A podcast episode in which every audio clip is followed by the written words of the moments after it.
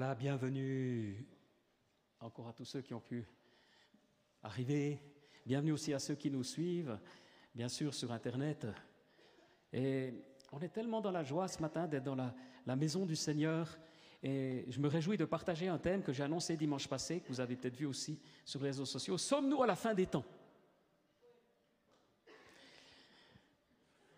Alors on va voter. On va voter et puis le Seigneur va en tenir compte. Ou on va pas voter, non. On va, on va se poser la question, effectivement. Alors il y a quelques versets, si tu peux suivre. Je pense que c'est Enoch. Ah, extraordinaire. Et j'aimerais commencer par un, un- un verset dans Ésaïe. Lève-toi, brille, car ta lumière arrive et la gloire de l'Éternel se lève sur toi. Certes, les ténèbres couvrent la terre et l'obscurité profonde enveloppe les peuples, mais sur toi l'Éternel se lèvera, sur toi sa gloire apparaîtra. Des nations marcheront à ta lumière et des rois la clarté de ton aurore. On a ici une promesse et des promesses exceptionnelles. Dans le livre d'Ésaïe, il faut savoir qu'à partir du chapitre 50 s'ouvre comme le ciel sur un avenir à la fois de jugement et de gloire. Et en particulier aussi à partir du chapitre 60 d'Ésaïe, encore davantage la gloire du Seigneur qui va toucher les nations à partir de Jérusalem. Ce sont des textes prophétiques. La Bible est dans le fond traversée de part en part de textes prophétiques, de paroles prophétiques, de prédictions, oui, de prédictions. Dès le, dès le départ, dès la Genèse, dès la chute de l'homme, mais jusqu'à évidemment dans l'Apocalypse. Et donc, nous sommes appelés à être un peuple prophétique et nous sommes appelés à, à nous intéresser à ce qui est devant nous. C'est donc une bonne question. Moi, j'ai rencontré le Seigneur il y a quand même quelques années, à l'âge de 17 ans, il y a une trentaine d'années. Et très vite, dans le milieu où j'étais, mais comme vous probablement, c'est pas très différent de ce point de vue-là, des livres circulaient, des prophéties circulaient sur la fin des temps. Et c'était absolument fascinant. Et très vite, une idée que j'ai eue, c'est que plus, le monde irait mal, meilleure était la nouvelle. Parce que plus rapidement le Seigneur reviendrait, plus rapidement les prophéties se réaliseraient. Donc à chaque fois qu'on nous annonçait une guerre, un cataclysme, une épidémie ou je ne sais, premier réflexe, bah, Jésus l'a prédit, donc c'est plutôt une bonne nouvelle. Avec les années, j'ai évolué. Et je pense aussi à mon papa qui me disait, oui, mais tu vois, quand il, lui s'était converti 30 ans plus tôt, c'était déjà le même discours dans le monde évangélique. Peut-être qu'il nous écoute ce matin d'ailleurs, bienvenue. Mais en fait, après les années passent, et tous les 5 ans, tous les 10 ans, vous avez des, des chrétiens, des chrétiennes qui sont convaincus qu'on est à la fin des temps. Mais ce que j'ai observé au cours de l'histoire, c'est que cette conviction qu'on est à la fin des temps, et c'est en guise d'introduction, elle conduit à la fois aux meilleures réactions et à mon avis aux pires réactions. Vous pouvez, être à la, vous pouvez avoir la conviction d'être à la fin des temps. Et ça va se traduire par des actions incroyables, une avancée du royaume de Dieu, un travail social, un travail d'évangélisation. Et dans l'autre cas, la même conviction, et ça, ça va se traduire par un refuge au haut de la montagne, un repli sur soi, la crainte de l'avenir. Mais c'est la même conviction, mais ce n'est pas la même réaction. Et j'ai eu plusieurs conversations ces semaines, et je disais à quelqu'un qui est assez convaincu qu'on est à la fin des temps, moi aussi d'ailleurs, je disais, mais tu vois, quand même, lorsqu'on lit les Écritures, notamment Ésaïe, on a des prédictions sombres du jugement dernier. On en a aussi dans le Nouveau Testament. Est-ce que lorsque Jésus reviendra, trouvera-t-il la foi? Puis on oublie que la réponse, elle peut être oui, elle n'est pas forcément non.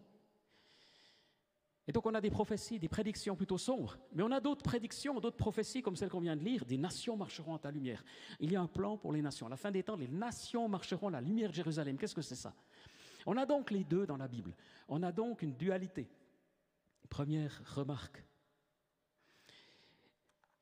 Alors, par rapport à ça, j'ai noté quelques versets, quelques versets bibliques qui, me paraissent bien pertinents. On va lire 1 Corinthiens 10, 11 à 12. Mais maintenant, le suivant. À la fin des temps, il s'est révélé une seule fois pour abolir le péché par son sacrifice. Première évidence, nous sommes à la fin des temps. Et tous ceux qui ont fait un petit peu d'études bibliques, de théologie, vous diront, oui, nous sommes à la fin des temps parce que depuis Jésus, au minimum, depuis la croix, nous sommes à la fin des temps. Donc nous sommes entrés dans la fin des temps. Alors c'est un petit peu, je vois votre déception parce que ce n'est pas comme ça que vous aimeriez que peut-être on réponde à la question ce matin. Et vous n'avez pas tout tort parce qu'il euh, y a quand même encore un autre verset dans 1 Timothée 4, verset 1. Mais l'Esprit dit expressément que dans les derniers temps, ou à la fin des temps, certains abandonneront la foi pour s'attacher à des esprits trompeurs, à des doctrines de démons, car ils seront égarés par l'hypocrisie des menteurs dont la conscience est marquée au fer rouge. À la fin des temps. Donc ici, pour Paul, c'est futur. On a donc une double réalité, on pourrait multiplier les versets bibliques. On est à la fois déjà, depuis l'ère chrétienne, depuis la mort et la résurrection de Jésus, dans la fin des temps du point de vue de l'histoire de l'humanité, du point de vue du plan du salut, du point de vue de l'histoire biblique, nous sommes à la fin des temps. Mais en même temps, il y a une autre fin des temps. Et donc la question ce matin, est-ce que nous sommes dans cette autre fin des temps? Alors pendant la pandémie, plusieurs chrétiens euh, pensaient que c'était vraiment cette fois la fin des temps. Et je n'étais pas contre. Et je leur ai posé cette question que je vous ai déjà dite ici. Oui, d'accord, on est à la fin des temps. Mais est-ce que c'est le début de la fin des temps est-ce que c'est la fin de la fin des temps? Alors, partant de là, j'aimerais vous donner quelques certitudes qui sont les miennes, pour vous montrer qu'effectivement, des choses prophétiques se réalisent. Mais je vais plutôt parler de celles qui se sont réalisées plutôt que d'interpréter effectivement l'année 2022.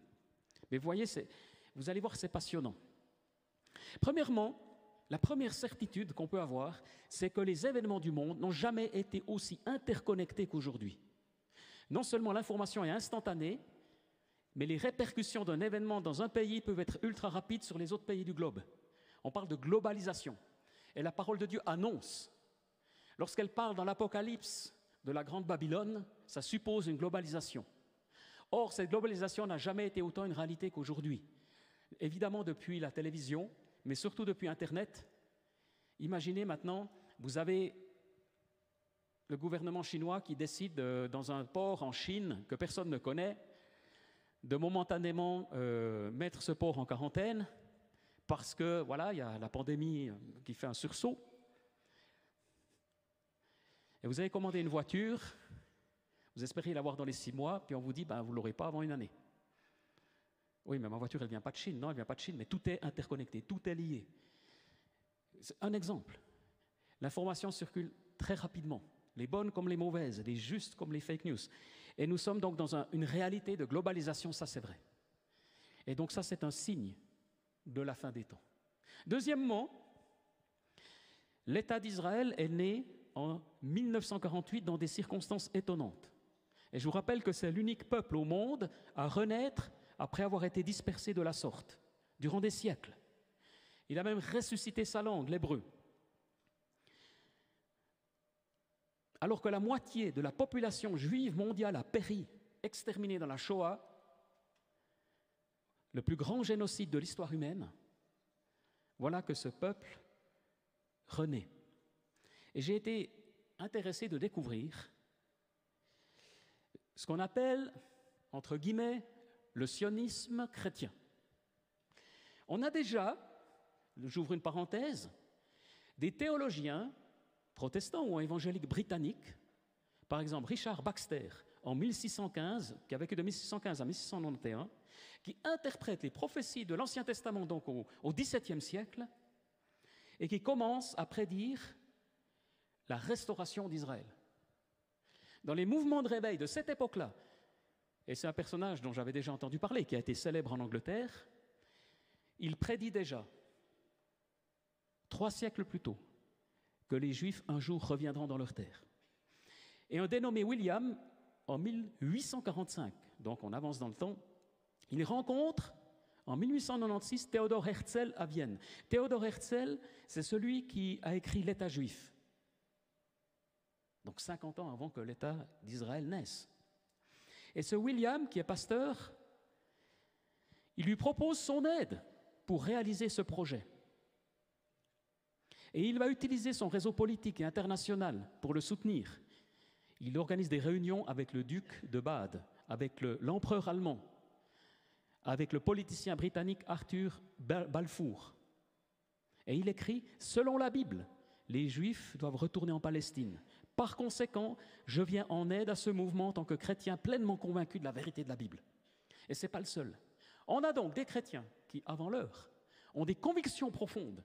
Et l'histoire nous montre même que, à ce moment-là, la conviction des Juifs de retourner sur leur terre était moins forte que celle des chrétiens, de certains chrétiens, qui avaient une conviction très forte.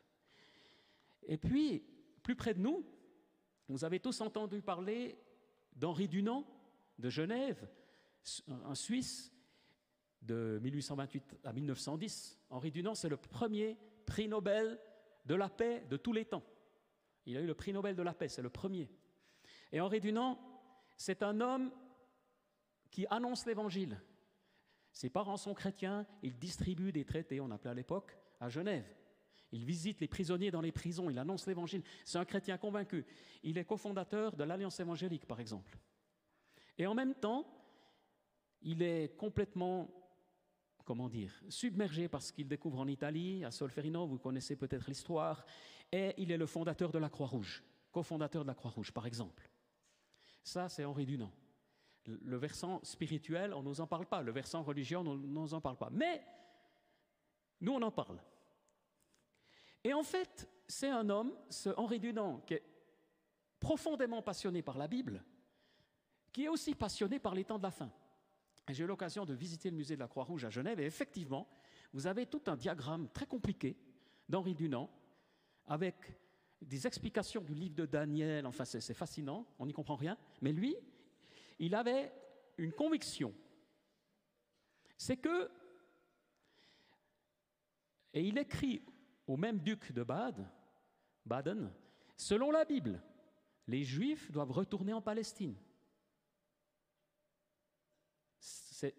Par conséquent, je viens en aide. Non, pardon, je confonds, parce que ça, je l'ai déjà lu, c'était l'autre. Mais par contre, lui, il a la même conviction. Et quand Théodore Herzl commence sa campagne en faveur du rétablissement d'un État juif, il va trouver ses amis, donc Henri Dunant, des amis influents en Europe, dévoués parmi les chrétiens, pour les mobiliser. Et Henri Dunant sera au premier congressionniste à Bâle, avec l'autre dont je vous ai parlé, évidemment Théodore Herzl. Et ils sont là dans la perspective, dans la perspective que des choses puissent se passer. Et puis ce Eschler aussi va apporter au sultan, qui est en Palestine, une lettre de la reine Victoria dans laquelle celle-ci lui demande d'accorder une aide aux juifs russes en Terre sainte. Etc. etc. D'après ses calculs, Eschler, le salut des Juifs devait survenir en 1897. Alors, je ne sais pas si c'est le salut qui s'est trompé ou pas, mais en tout cas, il était très intrigué, puis il calculait les choses. Et cette année-là, il assiste aux côtés de Herzl et de Dunant, d'Henri Dunant, au premier congressionniste à Bâle dont je viens de parler, etc., etc. Ce que je suis en train de dire, c'est que beaucoup de chrétiens convaincus, des hommes de Dieu, étaient vraiment des personnes qui, en fait, ont une conviction spirituelle que des choses doivent se passer. Quelqu'un a écrit Les hommes comme Balfour, Churchill, étaient profondément religieux. Ils croyaient en la Bible. Pour eux, le retour du peuple juif en Palestine était une réalité, de sorte que les sionistes représentaient pour eux une grande tradition pour laquelle ils avaient beaucoup de respect, et ainsi de suite. Et on sait historiquement que si on n'avait pas eu Truman, président des États-Unis, qui était intervenu, et puis aussi des hommes influents, les Juifs ne seraient pas retournés en Israël de cette sorte-là, l'État d'Israël n'aurait pas repris, et ces gens-là étaient convaincus de la Bible. Ça ne veut pas dire par là que les Israéliens font tout juste. Ça ne veut pas dire que tout s'est bien passé de la manière que le Seigneur aimerait. Je ne suis pas, en ce sens-là, un sioniste. Mais d'un point de vue spirituel, oui, il y a un plan de Dieu qui s'est réalisé. Il y a un plan de Dieu qui s'est réalisé parce qu'on avait des hommes qui étaient profondément réveillés et convaincus par les prophéties bibliques. Et puis il y a eu différentes initiatives, différentes idées. Mais à ces mêmes époques, vous avez des groupes sectaires aussi qui apparaissent, fondés sur les prophéties bibliques, sur une interprétation. Vous avez par exemple le courant adventiste, avec Ellen White, qui prédit le retour de Jésus.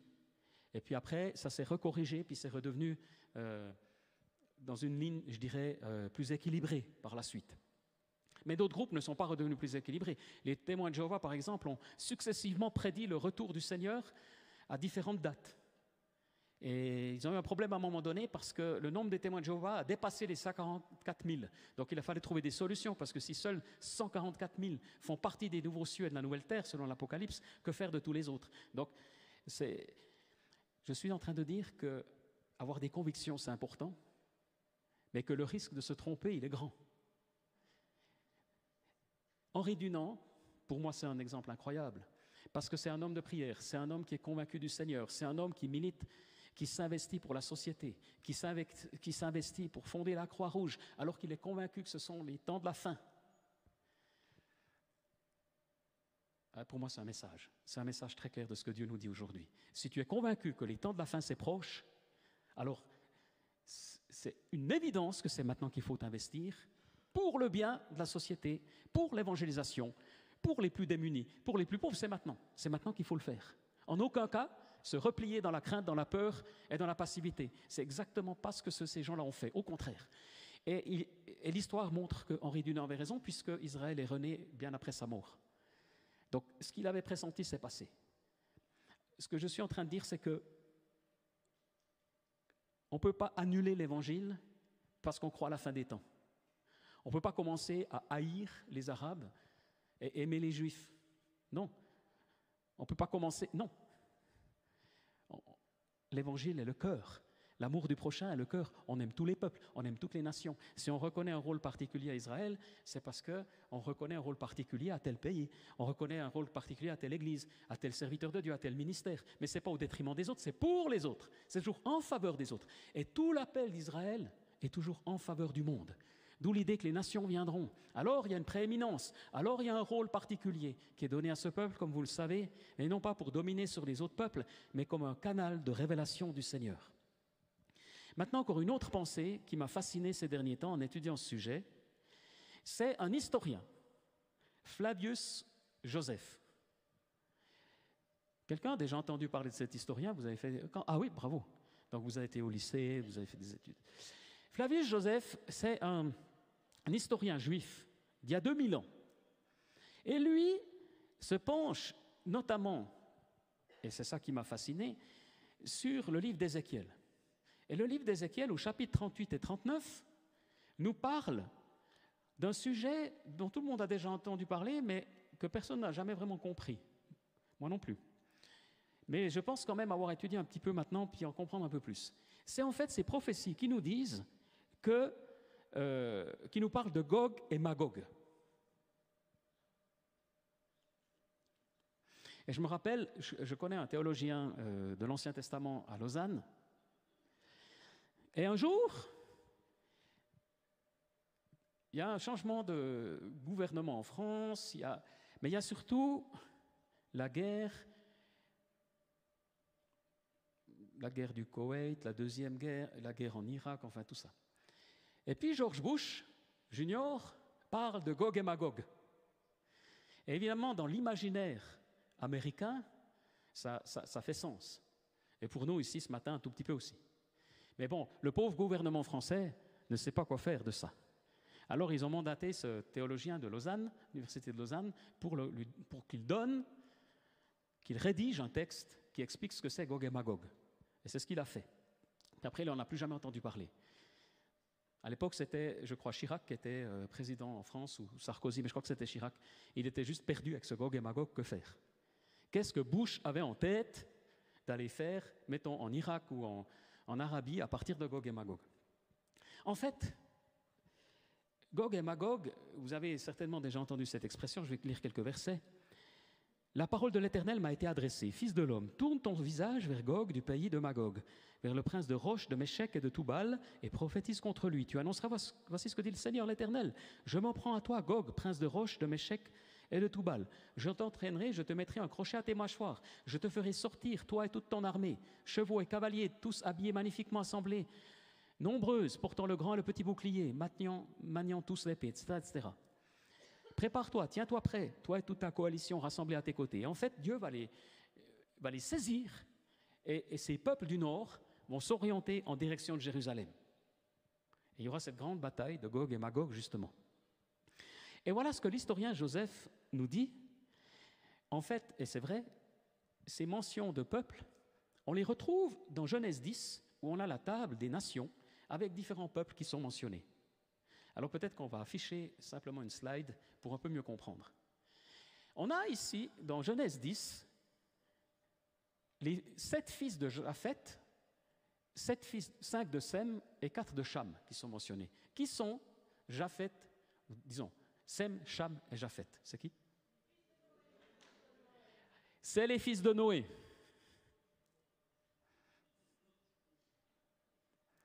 C'est les fils de Noé, ou les futurs fils de Cyril, ou d'autres familles qui aimeraient choisir des prénoms.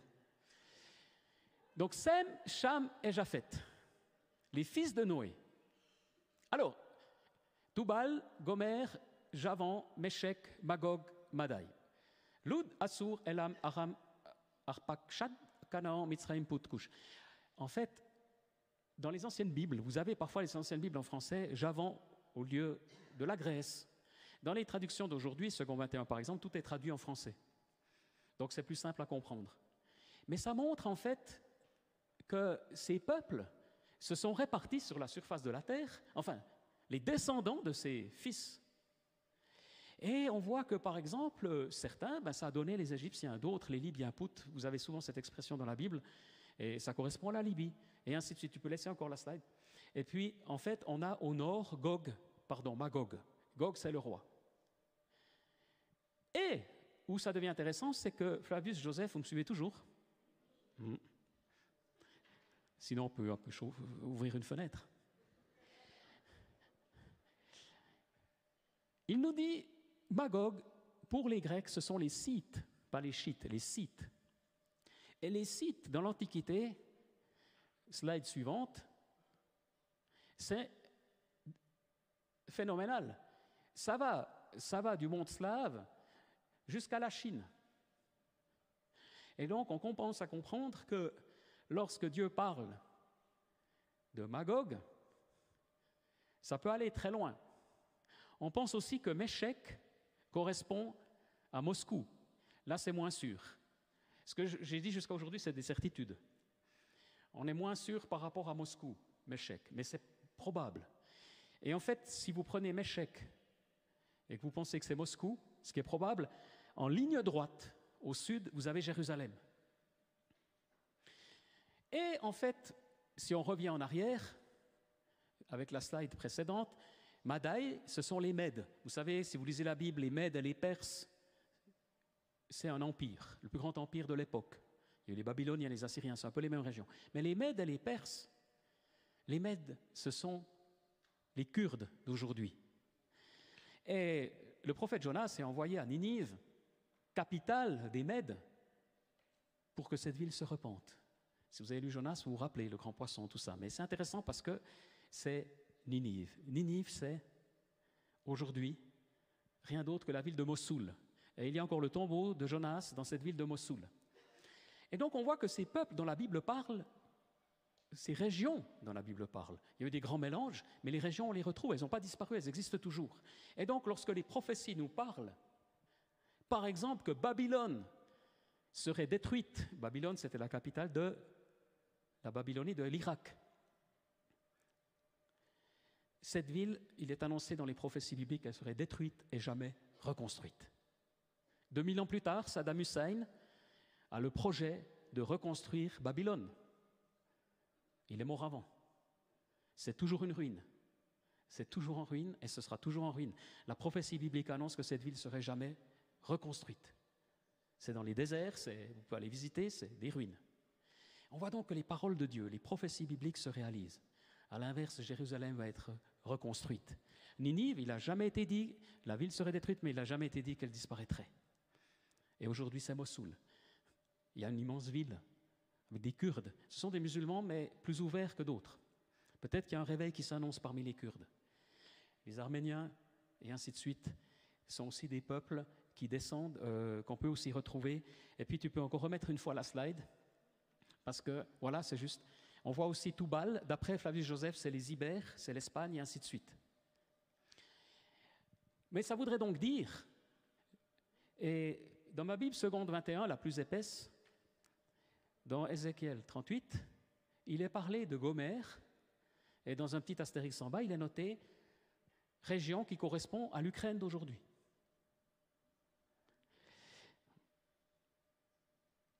Et on voit donc que tous ces royaumes du Nord, et là maintenant on sort des certitudes, mais je peux m'imaginer, et on ne devrait plus enregistrer parce que, mais on va enregistrer quand même, mais on peut imaginer, et c'est un peu mon impression, que Poutine, on a l'impression que c'est comme une visée sur le sud. Il est déjà présent, bien présent en Syrie, sinon Bachar al-Assad ne serait plus là. Et on voit donc que ce nord, ce nord a une visée sur le sud. Et peut-être que, dans mon hypothèse, évidemment je peux me tromper, mais peut-être que la Russie, peut-être que Poutine, son but, c'est de s'élargir, mais ce n'est pas dominer le monde de cette façon-là, mais c'est une visée vers le sud. Et pourquoi? Je ne sais pas. Mais en tout cas, il y a les prophéties bibliques qui indiquent des choses comme ça qui se passent. Donc ce que j'ai essayé de montrer par ce survol de quelques mentions bibliques, c'est de dire que les prophéties se réalisent. Le retour d'Israël. Il y a des prophéties aussi sur l'Égypte. L'Égypte est bénie. C'est un peuple béni, par exemple. C'est non seulement un peuple béni, parce que tous les peuples peuvent être bénis, mais simplement il y a des prophéties qui parlent de l'Égypte, et notamment d'une route qui ira de la, de la Syrie à l'Égypte en passant par Israël. Vous avez ça dans les prophéties bibliques. Et quand on considère l'Égypte aujourd'hui, c'est un des pays arabes les plus favorables à Israël. C'est le pays du pourtour méditerranéen qui a le plus de chrétiens nés de nouveau à l'heure actuelle, probablement, plus qu'en France, qu'en Italie, qu'en Espagne. Parce qu'il y a 10% de coptes, et ce sont souvent des chrétiens qui sont voilà, vraiment, vraiment nés de nouveau. C'est l'Égypte. Et l'Égypte s'ouvre un tout petit peu aux églises. Mais d'autres choses se passent aussi en Arabie saoudite et ailleurs, où l'hostilité à l'égard d'Israël change. Je ne sais pas.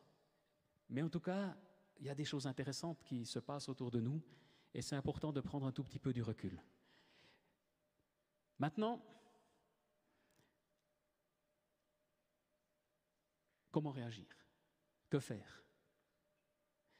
J'ai trouvé très beau aussi euh, Boris Krishenko qui était là il y a trois semaines, quatre semaines, et qui nous parlait aussi, lui, en tant que rabbin juif messianique, des juifs qui s'ouvrent au Seigneur, que ce soit des juifs de Russie ou d'Ukraine, par exemple.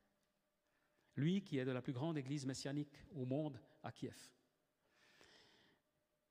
C'était aussi prophétique ce moment qu'on a eu dimanche il y a trois semaines. Vraiment, Dieu m'a parlé, j'ai eu l'impression que ça ouvrait un peu plus la perspective et nous disait, mais ces juifs viendront au Seigneur comment? Par l'église de Jésus-Christ, par nous les chrétiens. Lui, le juif messianique, il dit, on a besoin de vous parce que c'est par votre témoignage que mes frères et sœurs juifs trouveront le Seigneur. Et donc, il y a un rôle à jouer, phénoménal. J'ai noté un verset que tu peux peut-être encore euh, afficher, qui est stupéfiant si on y réfléchit bien, qui est de Pierre. Attendez, ok, et hâtez la venue du jour du Seigneur, jour où le ciel enflammé se désagrégera, où les éléments brasés se fondront, mais nous attendons conformément à sa promesse un nouveau ciel et une nouvelle terre. OK? Attendez, très bien, mais hâtez. Alors je me suis dit, c'est quand même complètement étonnant que nous les chrétiens, nous ayons une influence sur le déroulement de la fin des temps. C'est exactement ce qu'il dit. On est capable, en tant que peuple de Dieu, je ne sais pas comment, j'ignore comment, mais d'avoir une influence sur la fin des temps. Je ne sais pas si vous me suivez toujours, mais ça veut dire que tout n'est pas prédéterminé. Et on fait parfois la confusion entre le fait que Dieu est omniscient et notre liberté. Bien sûr que Dieu connaît exactement les temps, l'heure, il connaît tout. Il sait exactement ce que je vais faire demain, de bien, de moins bien. Dieu sait tout. Dieu sait quel choix tu vas faire, à quelle tentation tu vas résister. Il te connaît, et pourtant tu es libre.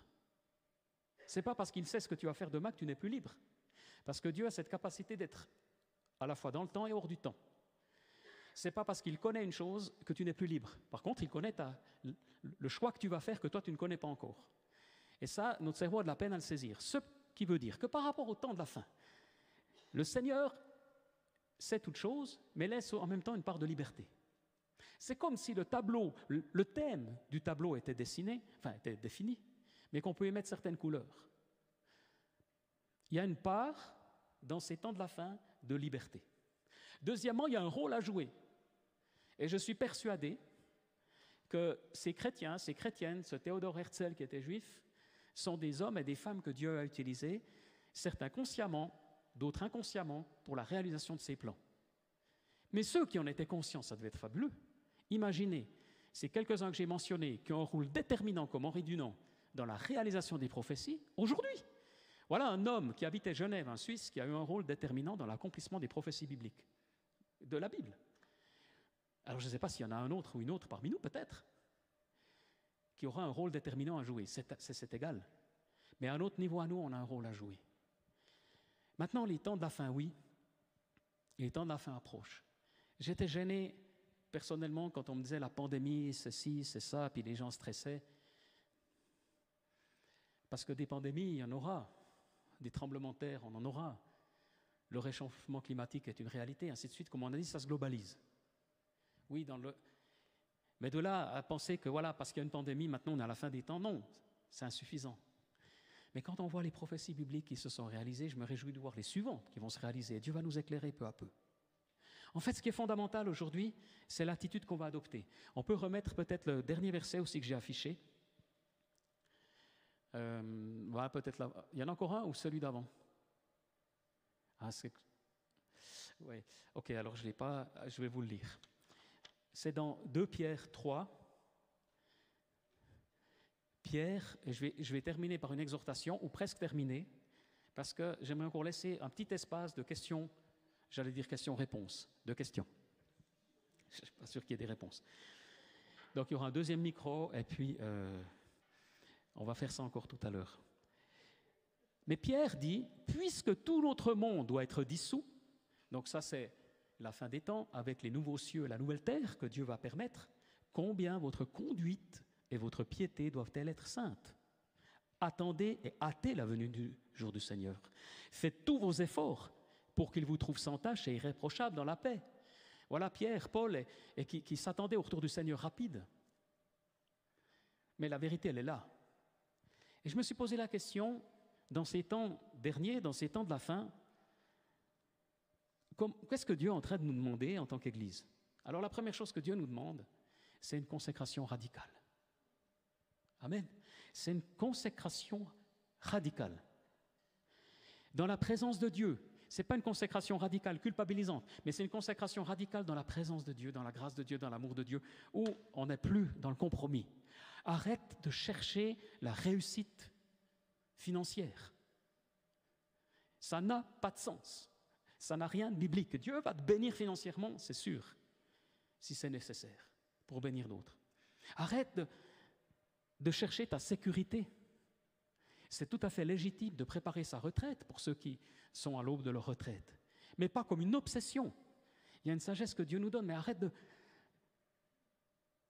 Parce que la bénédiction, elle vient d'hommes et de femmes qui vont être hyper clairs pour lui.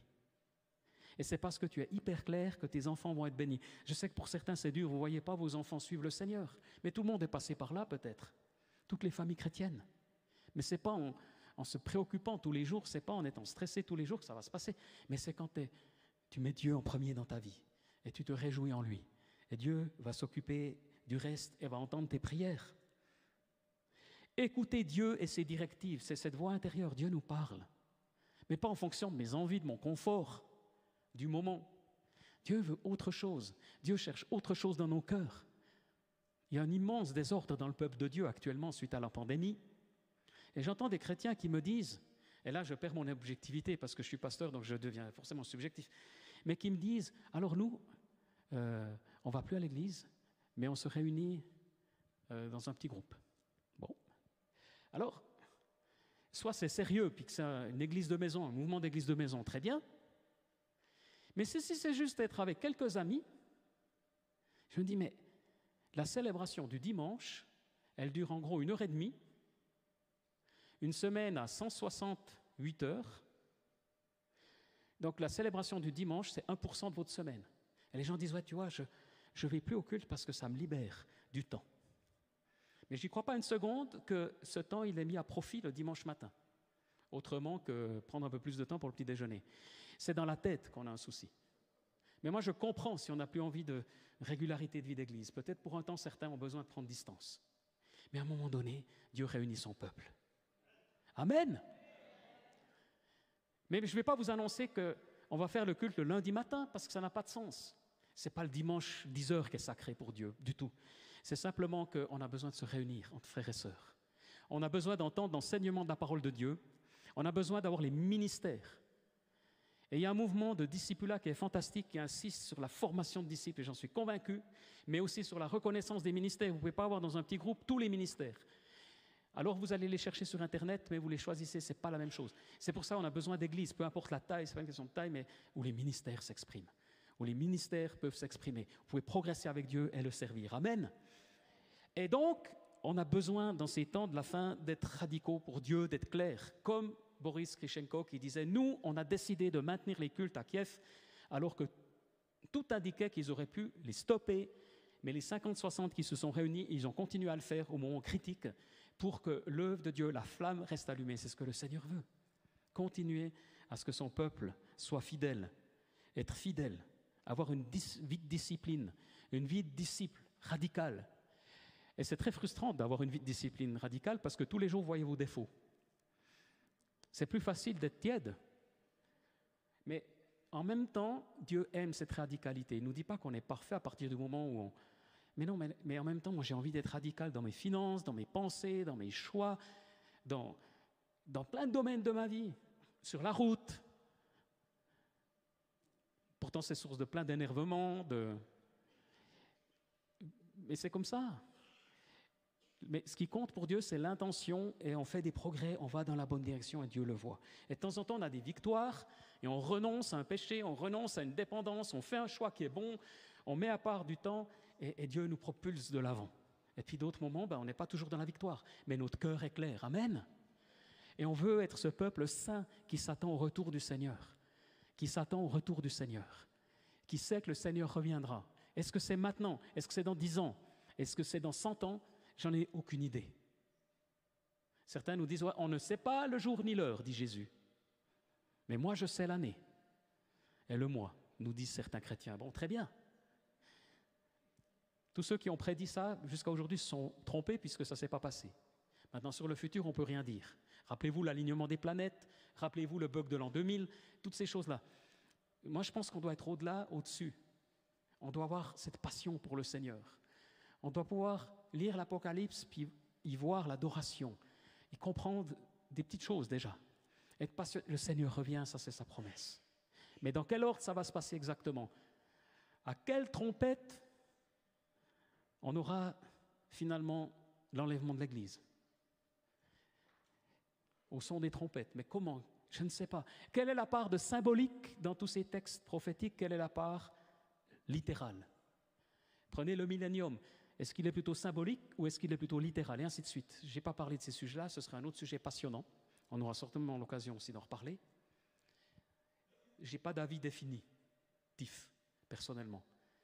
Mais par contre, quand je vois toutes ces prophéties qui se réalisent, je me réjouis des suivantes qui vont se réaliser.